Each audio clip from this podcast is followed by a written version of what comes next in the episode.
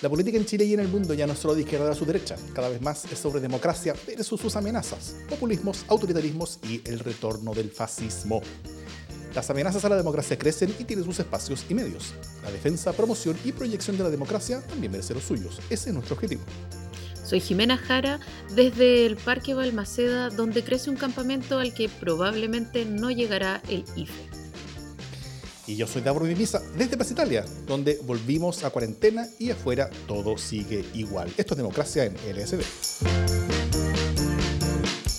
¿Cómo estás, Jara? ¿Qué tal? Aquí estoy. Eh, votaba doblemente vacunada y compartiendo micrófono con una persona recientemente vacunada, lo que podemos decir es que eh, este podcast ha terminado oficialmente su esquema de vacunación.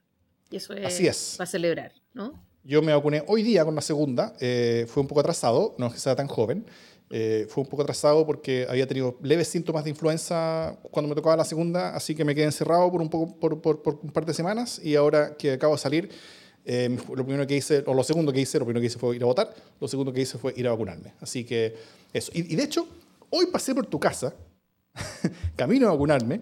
Pero no y- te tiré y- nada. Y, no te tiré nada, efectivamente. Eh, pero vi ese, ese campamento como está creciendo. Y es cuático, en verdad. Como que le falta, le falta ponerle nombre, así como Villa algo. Para que, y, poner como una capilla evangélica y que ya, eh, eh, en verdad, hay, un pequeño campamento en el parque eh, Balmaceda. Eh, y yo propongo el nombre Villa Piñera. Yo, sí, o sea, nada, e- es como la medida de, de la precariedad, finalmente. Eh, el año pasado empezó a crecer, eh, al principio tímidamente y después ya como más fuertemente, y hoy día además está lleno de campamentos y de, de, de improvisadas comunidades eh, en todos lados, pues, en la caletera del río Mapocho.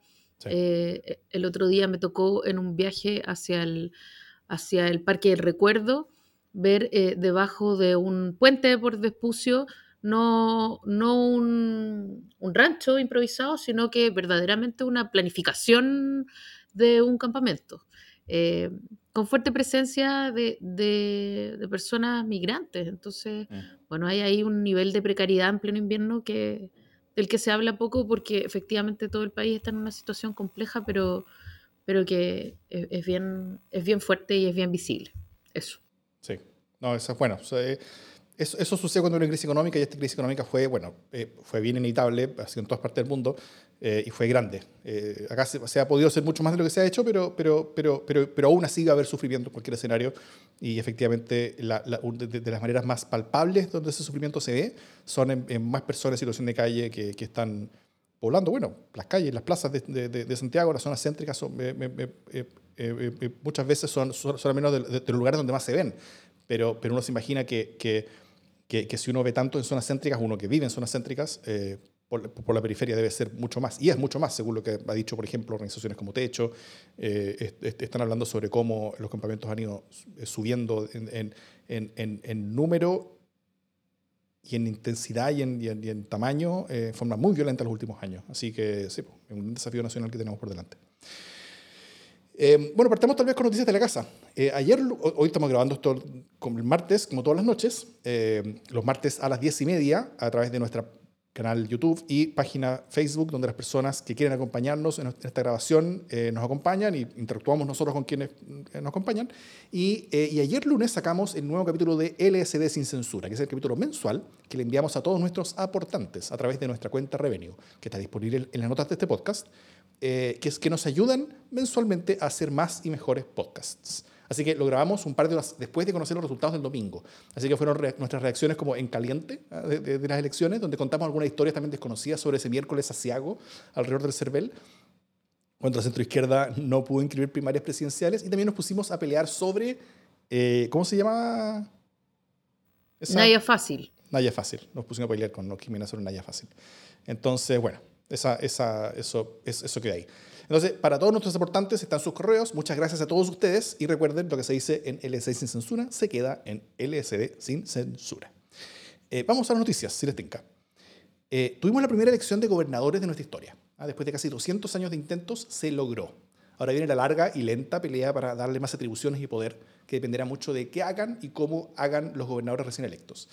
Eh, ¿Quiénes son?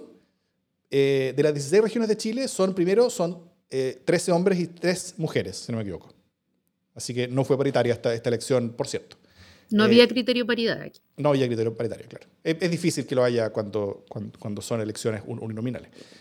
son 10 de unidad constituyente, 4 DC, 4 PS, un PRO, un Partido Radical y 3 del Frente Amplio, dos independientes que son ex partidos de unidad constituyente que compitieron fuera de pacto, renunciaron a su partido, un ex DC y un ex PS, si no me equivoco, un ex PPD creo, y un ex DC parece, algo así, y solamente uno de Chile Vamos, lo cual es tema en sí mismo, lo vamos a hablar al tiro. Eh, participación 19,6% a nivel nacional en esta segunda vuelta. Recordemos que la primera vuelta, donde también se eligieron convencionales, alcaldes y concejales, tuvo participación de 43,4%. Así que tal vez partamos por eso. Em, hay que entrar en pánico, Jimé, yo, yo, porque yo leo a mucha gente, eh, como diciendo que esto ya es el acabose, que esto es el nuevo escenario de esta democracia, que hay que intervenir todo rápidamente. Eh, ¿es, ¿Era esperable una participación tan baja como la que tuvimos o, era más o menos, o, era, o, fue algo completamente inesperado y fuera de cálculo de cualquier persona? Em, yo creo que, que, ni lo uno ni lo otro, sino todo lo contrario. Ah, em, no, pero, pero es que era, todo era inesperado. Era, o sea, habíamos conversado incluso durante ese fin de mm. semana de, esta, eh, de estas eh, encuestas que circulan eh, legal slash ilegalmente, porque en el fondo ya no pueden circular encuestas, pero son encuestas que no circulan más que por WhatsApp, entonces circulan, no circulan. y había dos que andaban circulando de esa misma manera y que estimaban eh, un votante, ¿no? que es un ejercicio que casi siempre se hace, que es como el voto, el votante probable, pero no había, no había ninguna base de comparación para poder estimar un, votante probable, ¿no? Eh, mm. Entonces, eh, creo que todas esas proyecciones fueron muy optimistas. La gente no conocía exactamente de qué se trataba el, el cargo, por lo tanto no sabían qué tanto les iba a afectar eh, además, eh, había harta pelea entre medio y además, creo yo, eh, veníamos saliendo, o sea, estamos un mes después de una multielección. yo no sé si a la mayoría de la gente le gusta tanto y va saltando como conejo a votar como me pasa a mí, ¿cachai? Como que en general creo que podría ser un, un ejercicio un poco más latero. entonces, efectivamente no logró ser un ejercicio seductor. Y, de hecho la región metropolitana fue la región que más participación hubo, con un 25% de participación, y eso fue como súper bien, pero en la mayoría de las regiones la cosa anduvo como entre el 12 y el 20%, no, no mucho más que eso. Entonces, mm. em, efectivamente hay, hay, harto que conversar, pero eh, yo creo que por lo menos desde mi mirada todavía no es como para caer en pánico, en el sentido de que no necesariamente es una, es una huelga de la democracia, eh, ¿me entendí? Sino que la gente está como, está un poco chata, creo yo, de, las votaciones eh, y, del, y del rollo electoral. Y se está guardando, está guardando energía, hay una pandemia, eh, están pasando hartas cosas que hacen bien poco probable eh, hacer tendencia, ¿no? Entonces, por supuesto, salen eh, unos a decir ah, que cómo van a elegir entre, entre el pichi y la caca, eh, las opciones son requete contra mala en todo lado. Puede, ser que las opciones no, no convoquen, es una explicación probable. después hay otra gente que dice, no, lo que pasa es que la gente, están los que creen que todavía que está todo bien, no hay nada que preocuparse, tampoco. Eh, después están los que le echan la culpa a la pandemia, en fin, explicaciones hay muchas, respuestas no sabemos, y solo, eh, creo yo, solo la, permanencia de este tipo de elecciones es lo que nos va a ir diciendo que, cuál es la tónica. Quizás es un poco mm. aburrido eh, hacer esta elección sola mientras no tenga una mística por sí misma. claro. No sé, ¿cachai? Como que me parece a mí que es como que te hagan una elección de concejales sola por el momento, ¿cachai? Como que no, es muy claro cuáles son las atribuciones, no sé si es tan sexy. Eh, ahora, si la elección de gobernadores tiene segunda vuelta, eh, es probable que las segundas vueltas siempre nos encontremos con un escenario eh, en el que cueste quizás convocar a la concurrencia. Sí. Pero todo esto, todo esto estoy especulando, evidentemente, como todos. Bueno, aquí lo dijimos antes, lo dijimos primero, ah, que las encuestas que estaban saliendo eh, lo hacían súper eh, a ciegas y efectivamente los resultados fueron muy distintos a lo que nos mostraban las encuestas. Eh, con la Jimmy recibimos la, nuestra, la encuesta en WhatsApp, a mí, me encantó la última que, recibimos, que fue algo así como el día anterior, que fue una que, que, que, que, le había ido bien en las elecciones anteriores, en el plebiscito y, en la presidencial, creo, le había ido bastante bien en el panel ciudadano, pero ahora no lo chuntó, pero para nada, estuvo muy lejos. Y, y, y lo gracioso era, era era que el archivo se llamaba legal.pdf, como, como, para decir que era, que era como legal la, la, la, porque está prohibido por ley mandar eh, publicar encuestas los últimos, no sé, creo que son 15 días antes de una elección, eh, así que desde, hace unos años está esa prohibición, así que eh, se, reparten por WhatsApp. Y bueno, como, como, como esperábamos, había pocas razones para, para, esperar cualquier cosa, entonces al final el resultado fue bien inesperado en, en todo sentido. Y yo creo que la, clave en torno a la participación tuvo que ver con, eh, con el hecho de que era una elección nueva, con el hecho de que, de nadie sabe lo que es un gobernador. O sea, varias candidaturas, y lo vimos, yo creo que en Santiago incluso, eh, donde varias candidaturas no sabían mucho eh, cuáles eran las atribuciones del cargo, ¿no es cierto? Como que las cosas que decían y prometían no tenían mucho que ver con la región. Entonces, hay, hay, hay una, hay una muy comprensible desinformación sobre qué es lo que es un gobernador, porque no hemos tenido nunca uno en nuestra historia. Somos casi el único país del mundo que, como, como de un tamaño similar que, eh, que, no ha tenido gobernadores eh, democráticamente elegidos, así que electos, así que recién ahora vamos a, eh, a, a, empezar a conocer de qué se trata esto, ¿no es cierto? Entonces, yo creo que como punto de partida, incluso no es malo. Ojalá hubiera sido mayor el, porcentaje de votación, porque habrían tenido mucho más legitimidad eh, electoral los gobernadores. ¿Y, por qué digo esto? Porque el camino de construcción de mayor legitimidad eh, local y de mayor fuerza local y mayor capacidad de articulación política local y, por lo tanto mayor eh, logro de más atribuciones para la fuerza local y para la descentralización a, través de, la mano de la fuerza democrática de los gobernadores depende mucho de la legitimación democrática que ellos mismos tengan. Y esa lamentablemente fue baja por la baja votación. Así que, eh, salvo vez los que fueron elegidos en, primera vuelta, que lograron una gigantesca, ellos, eh, eso, eso será interesante, ver, ver tal vez diferencias en cuanto a las capacidades de, de, ellos que fueron elegidos en primera vuelta, los tres que fueron elegidos en primera vuelta, versus, eh, que, son todos de unidad constituyente y un frente amplio, versus el resto de los gobernadores que fueron elegidos en segunda sobre su capacidad de articular amplios espectros de, por ejemplo, alcaldes y municipalidades de distintos sectores políticos para lograr cosas comunes como, como, como región. Eh, ahí yo creo que va, a haber una clave. Pero, pero yo no me asustaría por la, por, la, por la participación, creo que era muy esperable, muy normal y, eh, y, y, nada, yo, yo iría eh, en que no panda el cúnico. el segundo tema tal vez es cómo queda la, cómo, cómo esto habla sobre una redistribución del poder, ¿no es cierto? Sobre qué, qué, fue lo que pasó, cómo queda la política después de esto, cómo, cómo queda la distribución de poder entre las coaliciones y dentro de las coaliciones. ¿ah? primero tal vez entre las coaliciones bueno, tal como dije antes, Unidad Constituyente quedó con 10, Chile Vamos con 1 y Chile Digno con 3. Eh, además de dos independientes que son más o menos cercanos a Unidad Constituyente, pero no son de los partidos.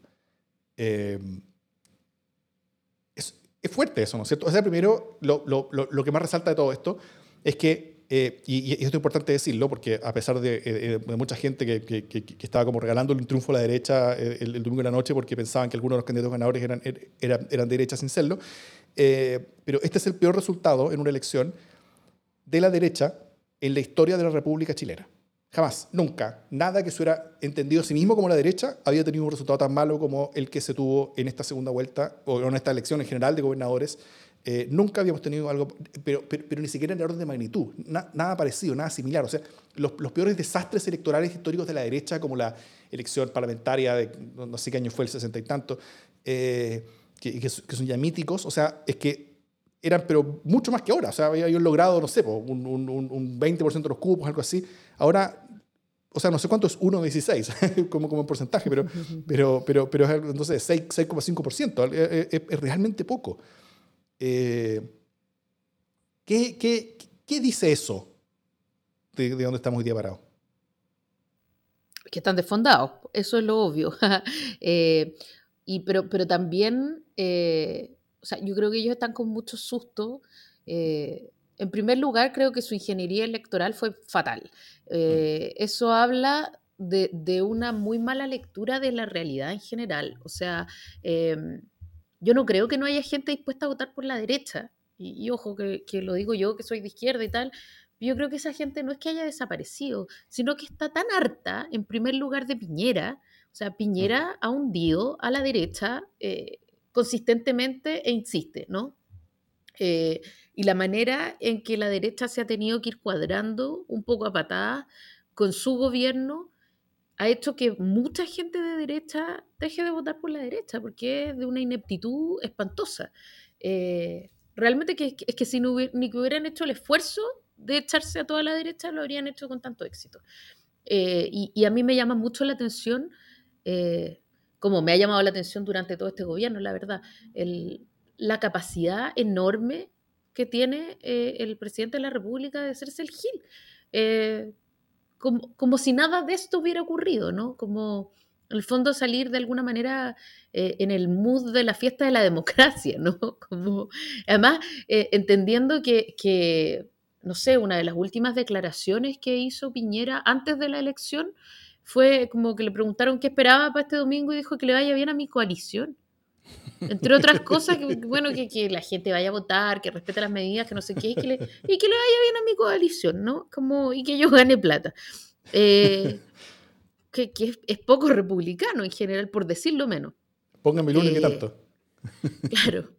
Y, y, le fue, pero como el forro, y, no tiene palabras para eso, o sea, él no, mm. no, asume, eh, no asume este fracaso como el propio, que es una cuestión que, bueno, después vamos a hablarlo más específicamente, pero, pero creo que hay muy poco también de ingeniería electoral, o sea, de elegir las cartas que, que les podrían servir mejor en distintos lados, ¿no? Eso también afecta.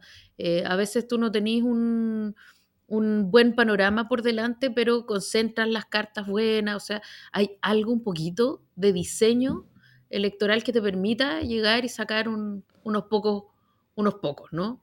Mm. Eh, eh, por último, no competir en todos lados, en fin.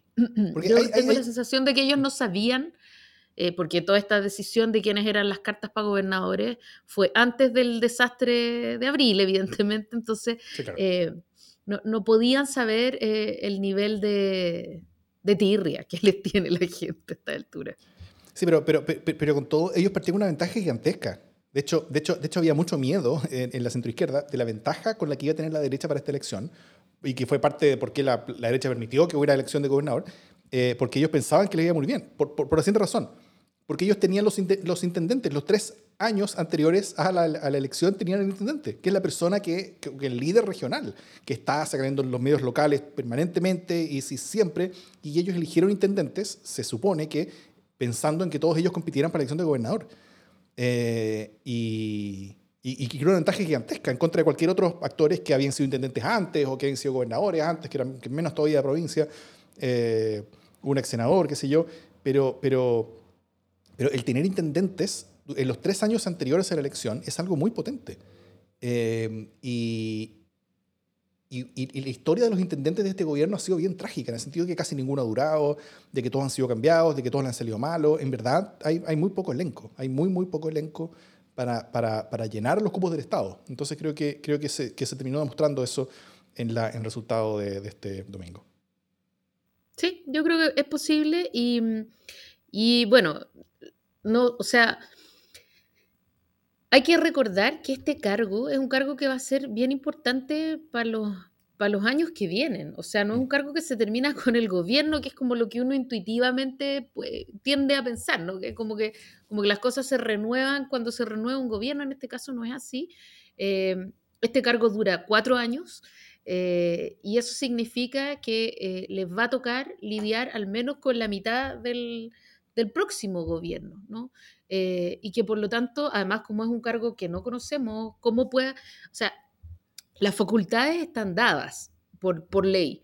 Eh, sin embargo, el uso de esas facultades eh, se, se, va generando en la costumbre, ¿no? Entonces hay harto de codazo, como siempre, en, en los usos de los cargos, ¿no? está más o menos enmarcado, pero siempre las autoridades tienden a correr un poquito el cerco. Entonces, va a ser, van a ser súper importantes los gobernadores y gobernadoras regionales para poder eh, generar esa pugna de poder, darle un espacio al cargo, mm. por un lado, y por otro lado, interlocutar eh, críticamente con el poder central, con el gobierno. Entonces ahí, ahí va a pasar algo bien interesante. Mm. Eh, eso. Oye, y, ya mirando por otro lado, tal vez la, la, la principal eh, disputa política que había, la más caliente en la política, era después de la última elección de convencionales, sobre todo, como el Frente Amplio, junto con el Partido Comunista, había sobrepasado a Unidad Constituyente, a la, a la ex mayoría, ex concertación, con, con un par de actores más, eh, y, que, y, y que, y, como que ya se había dado este sorpaso, se supone, y que ya había, como que, como que ya habían los, los que venían de entrada y que llegaban al poder y, los que venían de salida, ¿no es cierto? Esto, de, eh, eh, eh, esto, esto después de la historia donde hubo un resultado mucho mayor a lo esperado para el Frente Amplio en la, elección parlamentaria última, pero, pero el Frente Amplio se, se, se, fue deshaciendo en el camino, se, fue haciendo pedazos básicamente en el camino, en muchas peleas internas, y había mucha, muy poca fe de que ese camino, como, como, como en alza que venía, eh, continuara, sino que, sino que la expectativa era más bien cuánto bajaban, ¿no es cierto? Y, desde cuánto iban a poder reconstruir hacia adelante para, para, poder ser una, un, un, actor relevante. Eh, pero en la última elección de convencionales, al menos, eh, el resultado que tuvieron fue muy bueno. Eh, donde, donde, no fue mucho mejor que el que habían tenido antes como parlamentario, fue más o menos similar, pero, pero, pero lo que sí sucedió es que a diferencia de las otras grandes coaliciones, ellos no cayeron al piso, ¿no es cierto? Las otras coaliciones sí cayeron al piso en general, el Frente Amplio más o menos mantuvo lo que tenía, así que eh, con eso quedaron con un peso mucho mayor en la convención que, que, Unidad Constituyente, eh, al menos. Chile Vamos quedó como, como la coalición con, con, mayor peso, pero aún así con mucho menos peso del que tenía en cualquier instancia similar. Entonces, eh, la, expectativa era ver si es que esta dinámica continuaba o si Unión Constituyente tenía como un revival. Eh, todo esto entendiendo de que, por supuesto, acá hay sobrelecturas, ¿no es cierto? Porque esta fue solamente una elección de gobernadores, una elección donde participa poca gente, además, una elección que se supone que es sobre temas locales, entonces que, que, de hecho la razón de por qué esta segunda vuelta no, no coincide con otra elección eh, es justamente para que no haya como, como lecturas de, de, como de política nacional en política que debería ser local, lo cual está bien. Eh, aunque el costo sea menor participación. Pero, pero aún así las lecturas se hacen, ¿no es cierto? Se hacen sobre lecturas y este gigantesco resultado de Unión Constituyente, eh, ¿hasta dónde tú crees que alcanza a revertir esa imagen que tenía como de coalición ya superada? ¿Alcanza a revertir? ¿O, o, o, la revierte? En, en, en, en, términos de imagen, no en términos de realidad, porque intentamos que la realidad es difícil leer que, que la realidad misma, pero, pero en términos de imagen. Yo creo que le da un un espaldarazo, o sea, como le da una sensación de respiro, ¿no? Eh, por mm. ejemplo, especialmente a la democracia cristiana que estaba borrada, borrada. Em, le da esta idea de que ya, bueno, hay, patria o hay sobre qué pararse, ¿no? Tiene cuatro gobernadores regionales, tiene cuatro regiones, puede respirar, ¿no? Tiene un buen número de concejales, entonces de alguna manera empieza a juntar sus monedas para capitalizar su futuro. Eh, y, lo mismo pasa, bueno, no pasa con el PPD, que quedó QEPD eh, totalmente. O sea, el PPD quedó borrado de la faz de la tierra. Eh, tal vez porque se le metieron muchas personas al mismo nicho, porque se quedó atrás de su propia vanguardia. Eh, me quiero detener un segundo en el PPD, ese partido que durante los 90 supo ser vanguardia. O sea, ese primer partido que tuvo una mesa eh, paritaria, eh, ese partido que fue el primero en pensar temas medioambientales, eh, ese primer partido que, que, habló de temas que no se estaban hablando en, en el Chile cómodo de la transición. Cómodo entre era el partido del futuro. Era el partido del futuro, exactamente.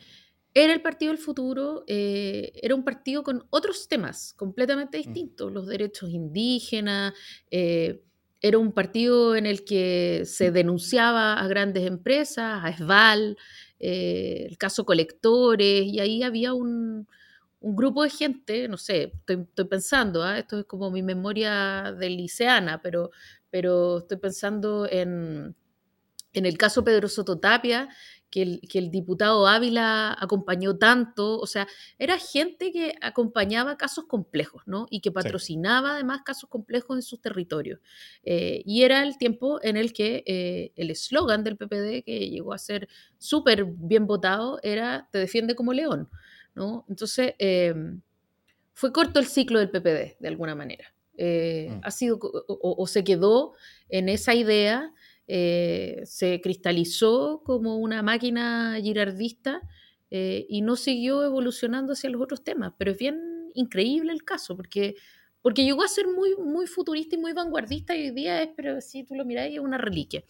Eh, en fin, cosas que pasan en la política. Pero, pero eh, creo que sí hubo mucho de sensación de respiro, quizás demasiada también, o sea, como, eh, o sea, el nivel de subida de, de suflé, de, de, de, todo en la unidad constituyente en honor a la verdad, es como, ya, pero, hey, bájate un poquito del pony, o sea, esto no significa...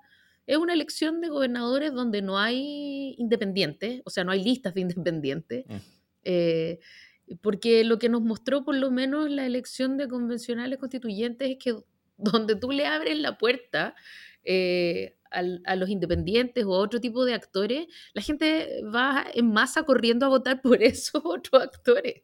Eh, entonces, claro, este es un juego que está capturado de alguna manera, es un juego eh, con un tablero chico en el que las fichas son las mismas y ya no le gustan a la gente, entonces va poca gente a votar y, votan por esos pocos que les dan la opción nomás. Entonces, eh, lo visible es que eh, Unidad Constituyente salió súper bien parada.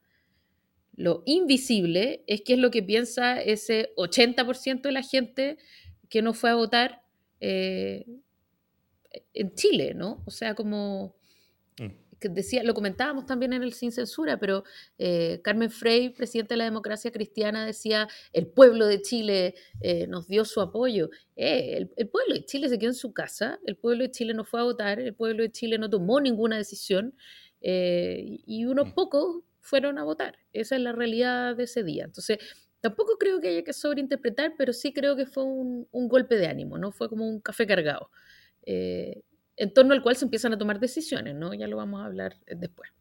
Sí. Pues tal vez hablemos sobre ganadores y perdedores eh, en este último ratito de este tema. Primero, yo creo que la gran ganadora fue Janna Proboste, ¿no? No sé si estás de acuerdo conmigo. Em, sí, sí, sin moverse su escritorio, ¿ah? Sin decir, sin, decir ni mu. Ahora ella, ella continúa subiendo la encuesta, ella está sentadita, tranquila. Ya, vamos a hablar de las dinámicas que, que, crean, pero creo que, creo que ella es la gran ganadora.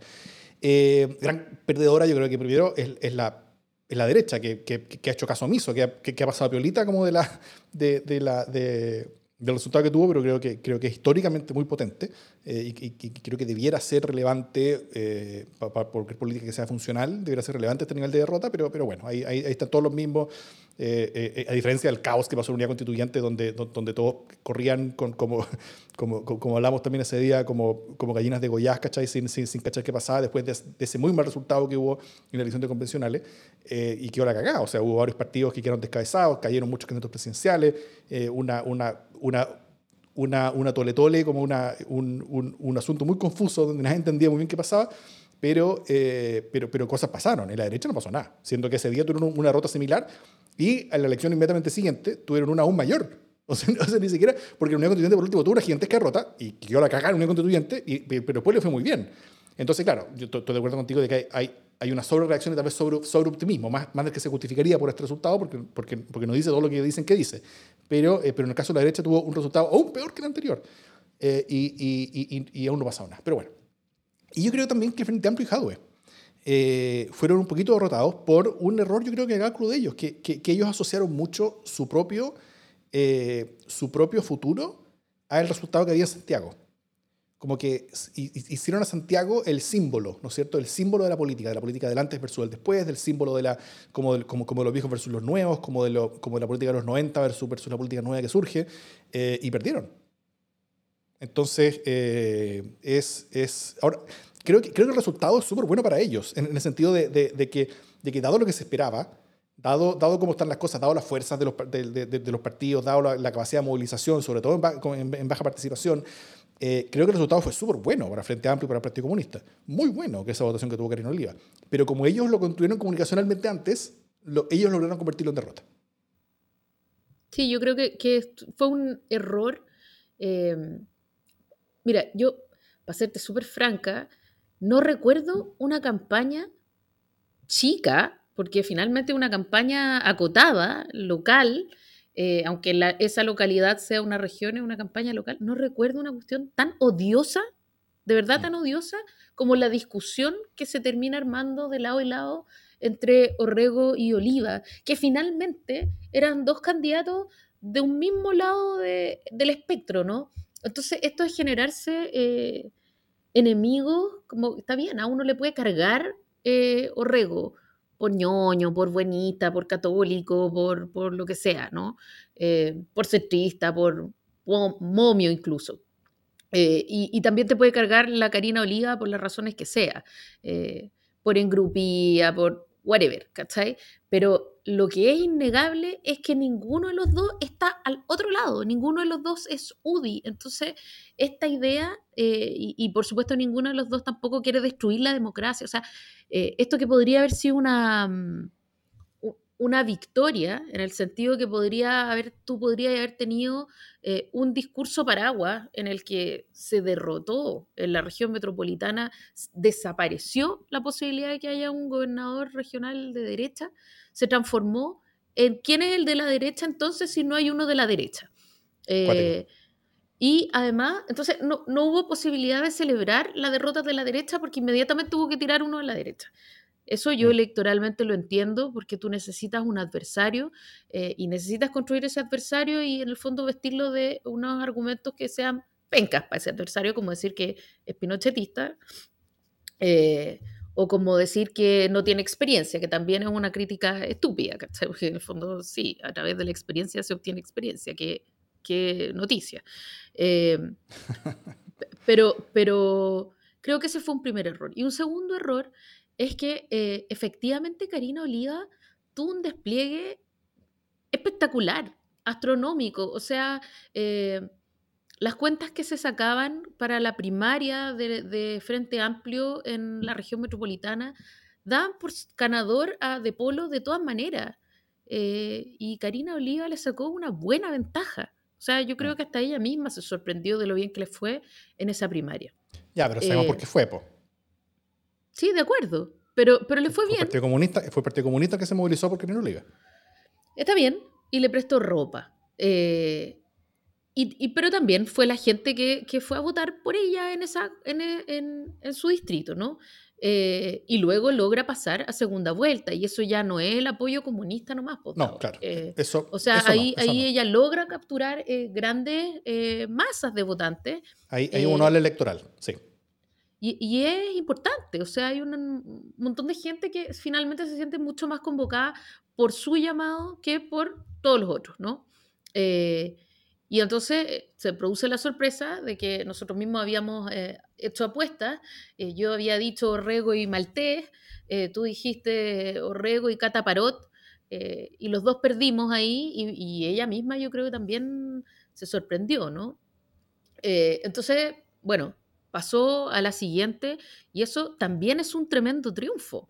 Eh, y yo creo que ahí ya la cosa empezó a trastabillar en torno a las decisiones que se tomaron un poco envalentonados con el avance. Yo creo que si Karina Oliva hubiera hecho una campaña eh, discreta, de como de mantención de lo logrado, quizás habría ganado, quizás habría ganado. Eh, Puede ser. Yo, yo, creo que ella iba con mejor ritmo y mejor tranco que Orrego, en verdad. Eh, y, creo que hubo errores no forzados que ella misma reconoce hoy día, eh, que, que, yo no, no, digo que nos agarremos aquí de nuevo, pero hoy día, solo para tirarte el dato, hoy día eh, salió Karina Olida diciendo que sí, que en realidad era un, era, había sido un error quizás tener este live con Naya Fácil, lo cual seguramente te va a indignar aún más porque eh, que hasta la propia candidata que le invitó al live le tire la cadena, ya es como, qué pena. Pero, pero hubo, hubo errores, eh, hubo animosidad fuerte, lo reconoció también Boric, eh, y eso también detonó la animosidad del otro lado. Mira, una lata. De verdad terminó siendo una lata esa campaña, terminó teniendo demasiados calificativos, había sobre expectativa y finalmente no era tan importante como Twitter que creía, eh, no era tan importante para todo Chile, la mayoría de la gente igual no salió a votar eh, y, quizás muchas personas que estaban convencidas de salir a votar no salieron a votar ese día, ni por Orrego ni por Karina Oliva porque no, no se sintieron convocados, ¿no? Y por, todos, y por todo eso, ahora los nuevos clivajes de la política chilena son, eh, son el recuerdo sobre Nelson Bonifacio Costa y el racismo de Benjamín Vicuña Maquena. Ahora, ahí ya no podía perder más votos, por suerte, así que se podía dar el lujo en todo caso. eso, no afectó a su desempeño electoral, a ser justo. Sí. Eh, pero, pero lo último que me gustaría eh, tocar en esto, que ya nos pasamos la hora, es, eh, es sobre, sobre este concepto que creo que, que creo que es notable, sobre esta frase de, de, de, de, que la campaña de Oliva quería que el miedo cambiara de bando. Eso era la, la, la o, al menos, un, bueno, fue, fue, uno de los mensajes que, que dio, pero, pero, pero, creo que fue uno muy potente, que, tiene una historia, ¿no es cierto? Este, ese, ese, ese, ese, mensaje es de, es, de, España, de Podemos, eh, pero, pero, pero, al final que tiene que ver con, con, con una... Con, con, dar vuelta la, la, la, la, tortilla finalmente, ¿no es cierto? Y eso es, es, consistente con esta idea como, como, como de algunos, eh, eh, sobre todo en la convención, que intentan construir la convención para que, por ejemplo, que, que, no sea con dos tercios, para que no sea entre, entre todos, sino que sea eh, con, con, minorías menores, cosa de que pueda haber mucho más imposición de un sector sobre el otro. O sea, hay, hay, hay, hay una cierta, comprensible yo creo, pero, pero, pero hay una cierta eh, eh, energía para intentar hacer en contra de algunos, en particular en contra de la derecha, lo que la derecha hizo en contra del resto de los chilenos por mucho tiempo. En la dictadura, con la, con la eh, con la constitución de 1980, es una constitución de unos pocos, para unos pocos, en contra de los demás. O sea, eh, el, el, el, que miedo cambiara de bando fue como lo que, lo, lo, lo, que hizo la derecha hacer la constitución del 80, ¿no es cierto? Para, porque ellos se sintieron muy atacados durante mucho tiempo, eh, y sobre todo con Allende, entonces después de eso querían dar vuelta a la tortilla y lo hicieron con mucha fuerza y, y, en forma muy despiadada. Y hoy día hay cierta izquierda que quiere hacer lo mismo, de nuevo, hacia, hacia otro lado. y eso es un, es un, es un, es un o sea, eh, eh, eh, ese es el mundo donde todos quedamos ciegos al final, ¿no es cierto? Donde, donde, donde, el ojo por ojo hace, hace, que todos quedemos ciegos. siento, siento, que la oportunidad histórica que tenemos en Chile es una distinta, es, es, es, es, una de romper ese ciclo y de, y de poder construir algo realmente entre, entre todos. Y, y, por eso a mí al menos este, este discurso del miedo cambia de bando me, me, parece violento en sí mismo. Ya, pero igual tampoco te... O sea, yo estoy de acuerdo en que fue una, no fue la mejor frase, eh, pero, pero tampoco te subáis tanto al pony, porque eh, las armas con las, que, eh, con las que la derecha conjuró su miedo no tienen nada que ver no, con por supuesto, las armas a las que está aludiendo Karina Oliva o cualquier parte de ese grupo que son armas netas y estrictamente electorales y, democráticas. O sea, tampoco, ¿cachai? Tampoco es como que es lo mismo, no es lo mismo para nada. no los estoy igualando, no los estoy igualando. Creo que, creo que la intención es similar. Eh, no sé, o sea, a mí me parece que cuando tenía los milicos detrás la intención no es similar. Cuando tú tenías los milicos detrás o cuando tenía la gente detrás son, son, no se parecen nada, me parece a mí. Son contextos completamente distintos, aunque la frase es mala, eh, pero está ilustrando una realidad. O sea, yo no estoy de acuerdo con, eh, porque ella no dijo queremos que el miedo cambie de bando en rigor. Ella dijo las comunas del rechazo salieron a votar porque el miedo cambió de bando. O sea, lo que quiso decir fue eh, la, derecha tuvo miedo y en rigor es así, o sea, la derecha tuvo miedo. Ahora, tampoco salió masivamente a votar por Orrego, por supuesto que los que salieron a votar votaron por Orrego como era esperable en, en las comunas de derecha pero hubo baja, muy baja participación, o sea, Vitacura, que es como que votan nueve de cada diez, votaron cinco de cada diez. Eh, o sea, la mayoría de la gente se quedó también en su casa en esas comunas en las que nadie se queda en su casa. O sea, tampoco se sintieron convocados por, por Orrego ni, eh, ni tan aterrorizados como para salir a votar los nueve, los nueve de cada diez que salen siempre. Pero sí, es cierto que evidentemente hay eh, un susto en la derecha y eso es constatable, pues si no, no habrían votado por Orrego. Eh, y, claro, o sea, valorar el hecho de que el miedo haya cambiado de bando puede no ser bonito, es una mala frase, además una frase sin el contexto que tienen en España, de donde sale una canción de, rock punk, etc. eh, pero, pero también ha sido usada como para decir, miren cómo nos amenazan de la violencia, y yo ese juego no, no, no me interesa hacerlo, en verdad.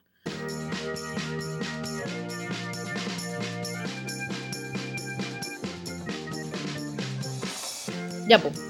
ahora que el miedo cambió de banda. Ah, ahora que. Vamos a hablar de quienes están juntando miedo, de quienes no han parado de sentir miedo y de quienes se sienten más o menos seguros. Eh, ¿Cómo cambió esta elección eh, las posibilidades de las alianzas presidenciales eh, y las posibilidades presidenciales? ¿no? Yo creo que una de las cosas que, que pasaron primero es que la derecha, eh, sin decirlo, ¿no? Como en conversaciones quizás privadas y tal, se despide un poco de la carrera presidencial, ¿no?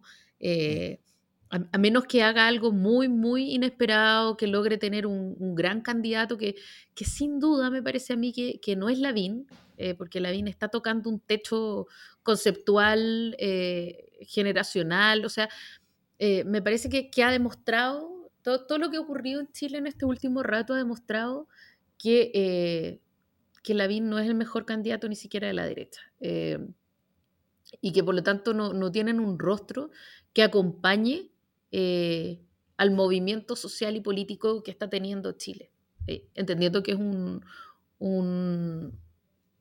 una candidatura de derecha. ¿no? Entonces creo que el panorama para ellos está bien difícil si bien Lavín podría estar liderando, uno no sabe hasta dónde puede crecer Lavín en un contexto como este.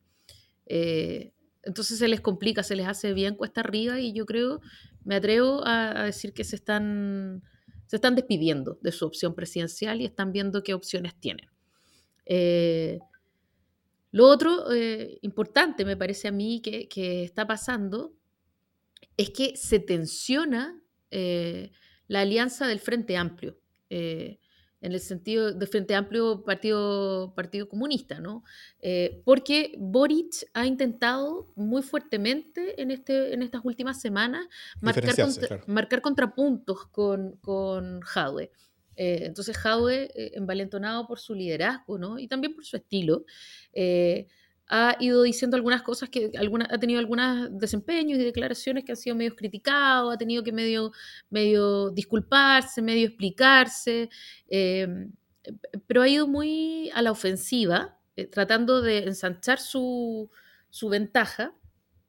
Eh, en un contexto en el que está complicado un poco porque también tiene gente a la izquierda, eh, ¿no? Como tampoco, es, o sea, yo creo que Hadwe es una opción seria, pero tiene que traspasar sus propias fronteras eh, para poder crecer de manera significativa como necesitaría. Y esa cuenta la está sacando eh, Gabriel Boric, ¿no? Quien mm. sigue convocando eh, al, Frente Amplio y a ese sector, a, su partido, desde luego, a, la RD, que yo a esta altura hasta pienso que RD está más cuadrada con, con Boric que, Convergencia, o sea, como que... O sea, te queda alguna duda. O sea, Convergencia cada dos días le quita el piso, ¿cachai? Por lo menos RD no... Eh, puta, le dice amén, ¿me entendís? Como que hay ahí una, una lealtad como política distinta en RD hacia Boric, que, bueno, no sé, Boric... Eh, cámbiate en algún momento de partido. Eh, pero, pero está intentando crecer eh, y tiene, ojo, yo creo que tiene posibilidades de crecer eh, en el mundo que hoy día no se siente convocado, en el mundo de los indecisos muy fuertemente eh, y también en el mundo ex nueva mayoría de quienes rechazan fuertemente una alianza con la democracia cristiana, por ejemplo. o sea, tiene para dónde crecer y lo reconoce y entonces trata de, de de, de traspasar esa frontera. Me parece que es una que es una, mm, una decisión política sabia desde su perspectiva, ¿no? Pero entonces se genera esta, esta tensión que va a ir creciendo eh, a lo largo de estos meses de, de, campaña, de campaña para definir su candidato único. Eh, de hecho, Boric inmediatamente después de las elecciones eh, de gobernador salió a decir lo mío no es una, una candidatura testimonial, ¿no? que es un, un, acto de audacia porque inició quizás siendo eh, una candidatura testimonial, pero evidentemente los resultados de, la, eh, de, las elecciones de abril eh, les demostraron que podían aspirar a más. y creo que Boric se lo está tomando con seriedad. Así que ahí yo hasta me atrevo a decir que no está todo dicho. Y bueno, en, en unidad constituyente Espérate, pero deja, deja tal, vez, tal, vez comentar un poquito sobre, sobre, el Frente Amplio. No, no, no, yo quiero, ah, yo, yo, quiero comentar, no. no he terminado de introducir este tema. Perdón. No, dale, por favor. Siéntete en tu casa. Gracias. eh, eh, no, no, no, simplemente decir que la, eh, que la, dinámica ha sido como una especie como el corte que, como, que te pillo, ¿no es cierto? Eh, donde Hadwe dice algo y luego Boric sale detrás diciendo yo no estoy de acuerdo con eso. Ni con Karina Oliva. Claro. A quien le quepa duda. No estoy de acuerdo con Ni con Karina Oliva. Como, como, como, como, parecía de alguna manera a lo, a lo que Sichel hace con Lavín, como, como, como, como, Casa Lavín, así. Eh, pero, pero, pero, lo hace desde una perspectiva, yo creo que Boric, bastante buena porque siempre lo hace desde la democracia, desde, desde el, y, desde una humildad política y desde yo creo que, que, una altura política mucho mejor. Creo que Boric está quedando más como el estadista. Y eso, y eso creo que es muy inteligente para él, y, eh, ya sea primero porque, porque le permite eh, construirse mucho más en torno a esta elección, y yo creo que es el camino de elegibilidad que él tiene, que, que, que sea él la, la la opción seria, tal como Orrego se supone que era la opción seria en contra de Karina Oliva, eh, Boric debiera ser como la opción seria en contra de Hadwe, pero, eh, pero al mismo tiempo, eh, dado que Boric es mucho más joven que Hadwe, es mucho más inteligente para Boric el constituirse a sí mismo como un estadista porque, bueno, es un tipo que tiene futuro, ¿no es cierto? O sea, tiene, tiene, tiene 30 y pocos, por lo tanto, o, o 35, 36, ¿cuánto? Tiene 35 creo que es como la edad mínima para, para ser candidato presidencial, entonces eh, tiene futuro. Y el, y el, y el, constituirse como, como, lo que se, como lo que se está haciendo es algo que yo creo que tiene mucho futuro y es, muy inteligente. Entonces, eh, eh, esa es la primera dinámica. Del, del, del, yo estoy en desacuerdo con eso, tanto con Jadwe como con Oliva también lo hizo muchas veces, pero también, también ahora, post elección y sobre todo post elección en Santiago, está siendo como el más autocrítico, está siendo el más, el, el, el, más abierto, el que, y, y, yo creo que el que, que, que, el que que el que le está entregando el camino a las personas que se sintieron desilusionadas con la propia campaña de su propio sector, con, con la campaña que dio Oliva, eh, eh, para volver al redil y para volver a reír con confianza en en la candidatura de Boric. Y eso creo que, creo que ha sido notorio y, ha sido visto. Mi duda es si es que algo que, está ocurriendo solamente en Ñuñoa, como en la élite del Frente Amplio, o si, eh, o, se está ocurriendo también en, más partes de Chile que le permitiría también darle una, una, una mayor elegibilidad en la primaria. Eh, pero, pero creo, que, creo que efectivamente hoy está más competitiva esa primaria de lo que estaba antes de la elección de gobernadores, justamente por esto, por estas dinámicas y por esto que ha sucedido, y también porque, en parte por todo esto, Jaude también ha ido un poco más abajo en las encuestas. Y él mismo se, se, se, asoció mucho más al, futuro de Oliva, por lo tanto, la derrota de ella en, en, la región metropolitana fue más derrota de Jaude que derrota de Boric. Creo que Boric ha salido mucho más jugando de eso. Jaude ha estado en silencio. Sí, y algo que se ha comentado, pero poco, es que efectivamente en las comunas del, tradicionales desde el Frente Amplio, eh, que son Providencia y Ñuñoa, eh, también salió castigada Oliva, ¿no? Em, sí, mucho. Y, eso, eh, o sea, eso te habla de una pérdida de base, de sus propias bases. O sea, hay gente, hay gente RD, para decirlo claro, gente que vota RD que no votó esta vez por Karina Oliva, a lo mejor votó en blanco, a lo mejor tomó otra opción, pero, pero gente que no votó eh, por Karina Oliva. Entonces ahí hay algo que está pasando y donde Boric tiene mucho que decir, eh, que es finalmente el tema. ¿no? Y bueno, como veis, eh, unidad constituyente, ¿no? Como Yasna Proboste está ahí, no ha dicho nada, no tiene ningún apuro. O sea, si yo fuera Yasna Proboste tampoco diría nada, pero, pero como, que, como que Paula Narváez y, sobre todo Paula Narváez, ¿no? Maldonado también un poco, pero sobre todo Paula Narváez como que todos los días le, le tira el chirolazo, así como, por favor, decídete, decide. Claro. Eh, y ella, como si lloviera. Es que la, la, dinámica yo creo que es súper natural, dado el escenario cómo están las cosas. Si, si Paola Narváez está como pegada, pegada entre un 2 y un 4%, mientras, mientras eh, Yasna Proboste está, está surgiendo y ya, ya, ya, ya, está peleando casi la delantera de la carrera presidencial, eh, en, en el actual escenario donde Paula Narváez es candidata y Yana Broste aún no es candidata, entonces por supuesto que uno no quiere cambiar las cosas como están si que está subiendo y el otro quiere cambiarlas si es que ve que el rival está subiendo, ¿no es cierto?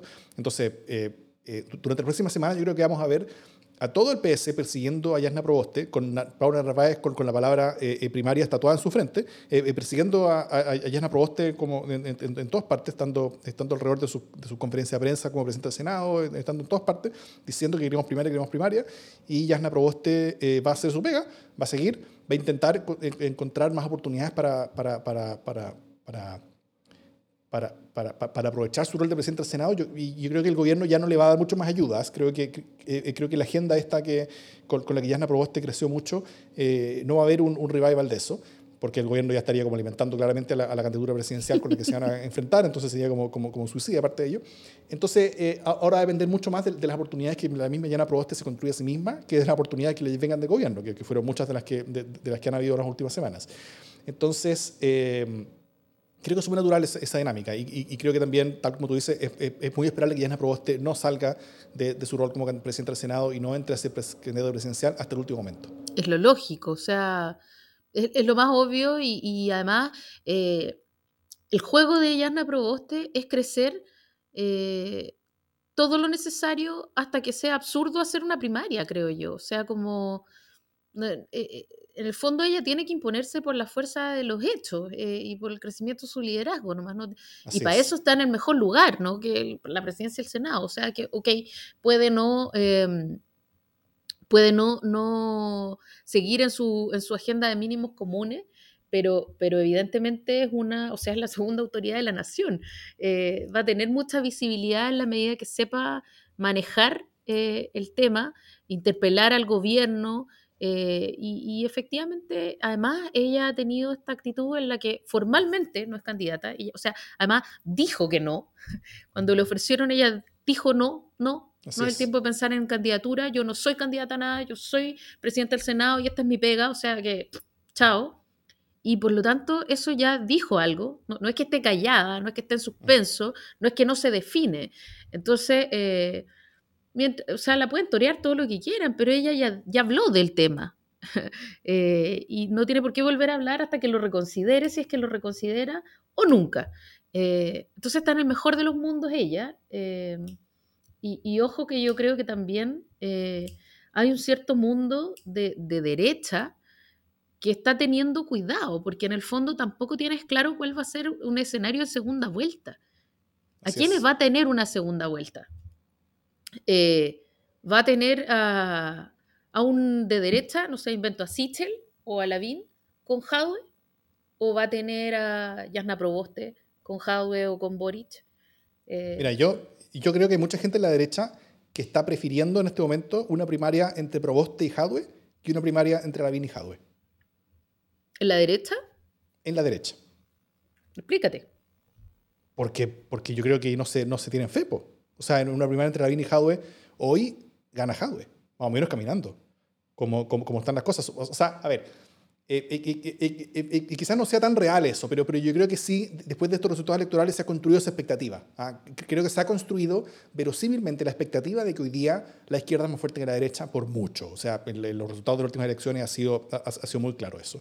Y por lo tanto creo que tal como parte de la derecha, buena parte de la derecha salió corriendo a, a, a votar por Orrego, eh, mucho menos que los que normalmente salen a votar por los suyos, pero algunos de ellos al menos sí salieron a por Rego, eh, porque lo veían como, como eh, o sea, no solamente un gobernador mucho más aceptable para ellos mismos, sino que también lo veían como una señal política importante, como, como, como de moderación política.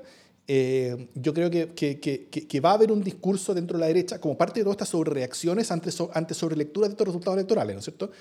yo, yo, yo yo sí creo, sí creo que son sobre reacciones, pero, pero creo que va a haber un movimiento dentro de la derecha, con esas típicas cadenas de WhatsApp y, cosas así, de personas que van a estar diciendo, mira, ¿saben qué? Esta, esta ya claramente no es la nuestra. Ahora, claramente no lo vamos a hacer. O sea, hagamos tener un gobierno con el peor gobierno, con el gobierno con la peor aprobación de la historia de Chile, eh, este, estamos en esta dinámica política, no nos hagamos eh, eh, mucha esperanza. Lo lógico para nosotros es votar por el candidato demócrata cristiano, que asegure un, un, un cambio en una constitución que sea lo más sensato posible y después nos tocará a nosotros alguna vez en el futuro. Pero, pero ahora, en vez de aumentar el riesgo, aumentemos la seguridad. Sí, yo creo que si es que Yana Proboste decide ser candidata, los aportes eh, van a moverse de eje muy fuertemente. O sea, yo creo que, no es que vayan a dejar de darle plata. Eh, los que tienen plata van a dar plata a los dos. Pero creo que, que Yasna Proboste va a ser fuertemente respaldada por los aportes de personas naturales, obviamente, pero, pero que sean más de la derecha. Eh, en el fondo, un poco jugando este juego de, de plan B, ¿no? Como entendiendo que el plan A se desploma ante sus ojos y tratando de, de minimizar su, su, nivel de daño, por decirlo de alguna manera. Estoy completamente de acuerdo con eso, sí. Eh, eso sí que yo efectivamente veo, veo, veo mucho susto eh, hoy, hoy, hoy en algunos mundos de, de, de, la cosa. Efectivamente se les puede ir muy de la mano y por lo mismo van a, van a, van a apoyar. Yo no veo un naranjazo. ¿Viste? El miedo cambió de bando. El miedo ah, cambió de bando. En, los comentarios nos están diciendo que, que, si yo estoy presentando un naranjazo, no, no, pero es que un, naranja, un, naranjazo implicaría que, que, la derecha decida bajar a su candidatura, ¿no es cierto? Para, para apoyar al tiro a, a, a Narváez apenas sea candidata. Pero, eh, pero, pero, pero, yo creo que no. Creo que, creo que eh, Creo que lo que va a haber es que las candidaturas de derecha van a correr igual, pero parte del apoyo económico que habría ido normalmente a esas candidaturas y parte del votante que habría ido a esas candidaturas van a ir hacia una candidatura más de centro. No mucho, pero suficiente tal vez para dar vuelta a la cosa y asegurarse una segunda vuelta entre eh, Narváez y, y quien gane entre Jado y Boric. Eh, y, sobre todo si Jado está, está, está, mucho más arriba de Boric, eh, ese, ese, va a ser un escenario que, que, se va, que se va a fortalecer. Así que, y en esa segunda vuelta, bueno, eh, eh, de nuevo, la sobrelectura de lo que ocurrió el domingo pasado es que en esa segunda vuelta eventualmente la ganaría la DC. Eso creo que es una sobrelectura. Pero, eh, pero es una sobrelectura que se, que, se instaló por, por la fuerza de, de, las urnas, si bien con baja participación electoral. O sea, con nada de participación electoral. O sea, si toda la gente saliera a votar, imagínate, podría pasar cualquier cosa. Eh, ¿Y Desborde? ¿Cómo lo veías a Desborde? Yo, yo de lo veo que, que, que, bueno, RN tuvo resultados muy malos, en, muy malos en, en, la elección de gobernadores, muy malos en la elección de, convencionales. Creo que RN es el partido que más ha perdido versus lo que era antes, ¿no es cierto? Eh, eh, el RN es un partido que, que, se había surgido como, o sea, recién había, el gran triunfo de Deporte finalmente era haber constituido a RN como el principal partido de la derecha, que era algo que jamás había ocurrido. Incluso cuando RN era más grande que la derecha, o sea, perdón, era más grande que la UDI en, los 90, eh, eh la UDI era la que tenía poder, porque, porque por, por, ser mucho más compacto, por ser mucho más ordenado, mucho más leninistas, eran, eran, eh, eh, tenían el control, eran los accionistas controladores del sector. Pero, eh, aunque tuvieran baja participación, como una especie como de, como de Ponce Lerú. pero, pero RN en la última elección le fue mejor que la UDI. La UDI ha, estado muy, muy debilitada en el, último, el último tiempo, sobre todo por el surgimiento de CAS y todo eso. Y de los CAS, los dos, ¿verdad? Eh, y, y, ahora se desfondó completamente, desapareció en la, en la elección de convencionales y en la elección de gobernadores, lo fue terrible. Eh, el, único candidato a gobernador que ganó fue uno más, que es independiente, pero más cercano a Bópoli, de, Chile, vamos, en, la Araucanía. Entonces, bueno, ahora esperablemente se está haciendo una especie de movimiento dentro de RN para sacar a Desbordes, el, el, número 14, eh, liderado por, por, por, por, por Chaguán y todo eso, y hay, y hay elecciones eh, internas en, en, en, el RN, una cosa muy particular, donde, donde el candidato presidencial de RN está compitiendo como en las elecciones internas de RN, lo cual es, es una cosa súper, porque él está candidato presidente, ¿no es cierto?, de, de RN, sí, eh, en contra de Chaguán. Entonces es súper, súper particular de ese escenario donde, donde como que se le juega todo por todo, ¿no es cierto? Como que se juega el control del partido, se juega todo. Eh, porque ya veía que, que, que, que, le podían sacar a, su grupo la, la, presidencia de RN y con eso podía terminar él bajándole su candidatura. Y, y, y RN estaría apoyando a Sichel. Y, esa, y ese apoyo de Sichel podría hacer el, el, el, traspaso suficiente, cosa de que Sichel pueda ganar en la BIN y eventualmente, y quién sabe qué pasa con Sichel en la, en la, primera vuelta. Ese gallo un, es, un, una, es una caja de sorpresas, para decirlo en forma suave, suave. Pero, pero, pero con puras cosas malas dentro de esa caja. Entonces, eh, eh, veo, veo la, la, la, el lugar de desbordes complicado, sobre todo porque está marcando poco, muy poco. Hoy día ya hasta Briones lo pasó, lo van a decir bastante. Sí, efectivamente es así. Y nada, pues se encontrarán en el Quitapenas Desbordes y Geraldo Muñoz por estos días, ¿no? Varios más, yo creo. es hacer un carrete grande. Tal cual.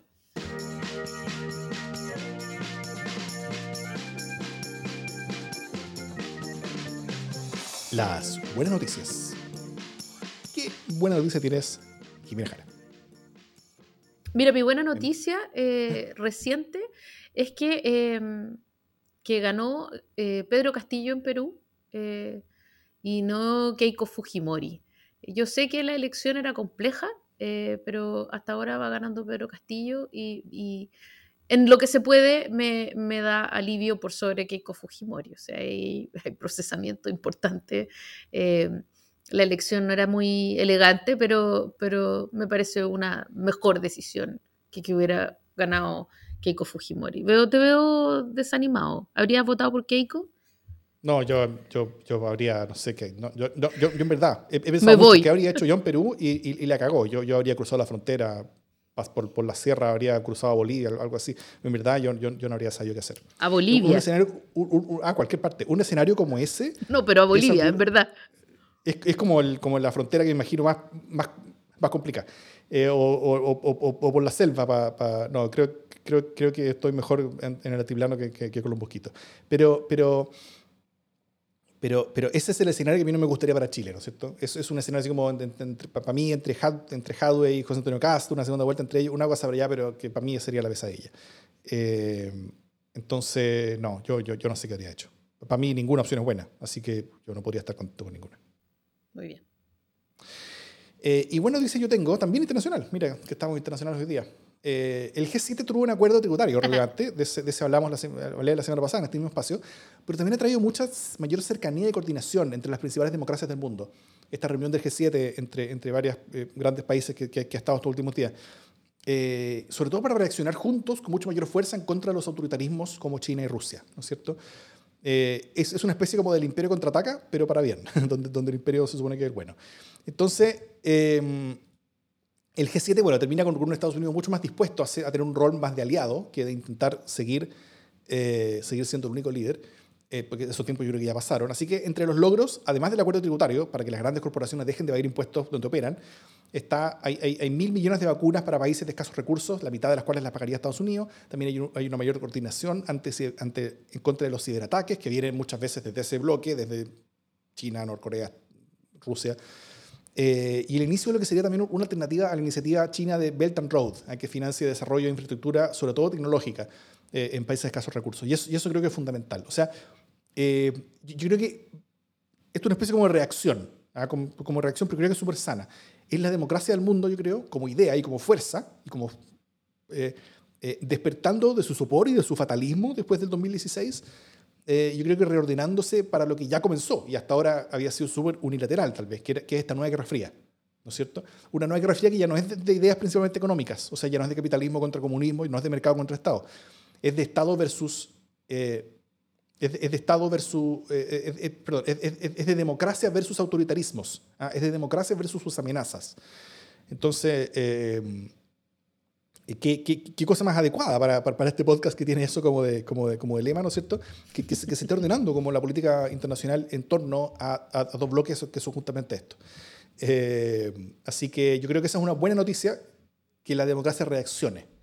Y me gustaría ver a Chile como parte muy entusiasmada y decidida y robusta eh, como en, en una de esas partes. Pero vamos a tener un gran desafío porque el principal país del otro bando, del bando del autoritarismo es también nuestro principal socioeconómico. Así que vamos a tener eh, decisiones difíciles que tomar por delante, que, que, en la cual espero que en este humilde podcast tengamos un granito de arena eh, para aportar. Así es. Dicho eso, esto es democracia en LSD.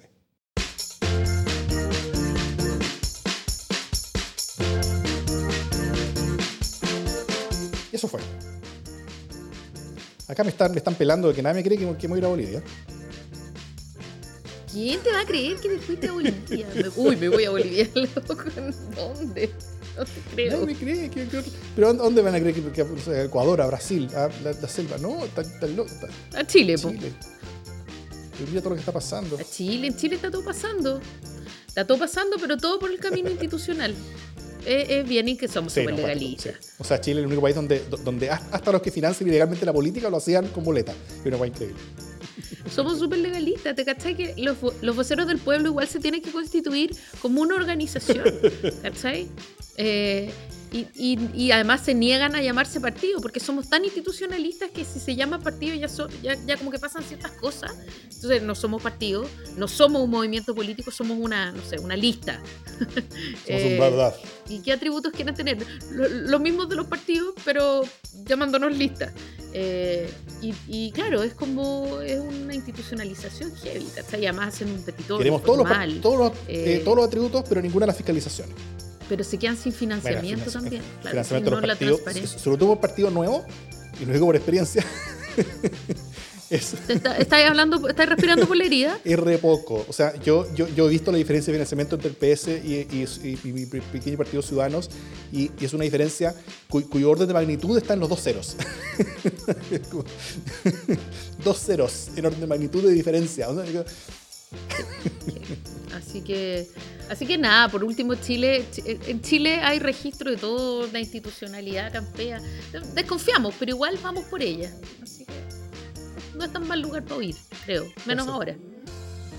salud por eso.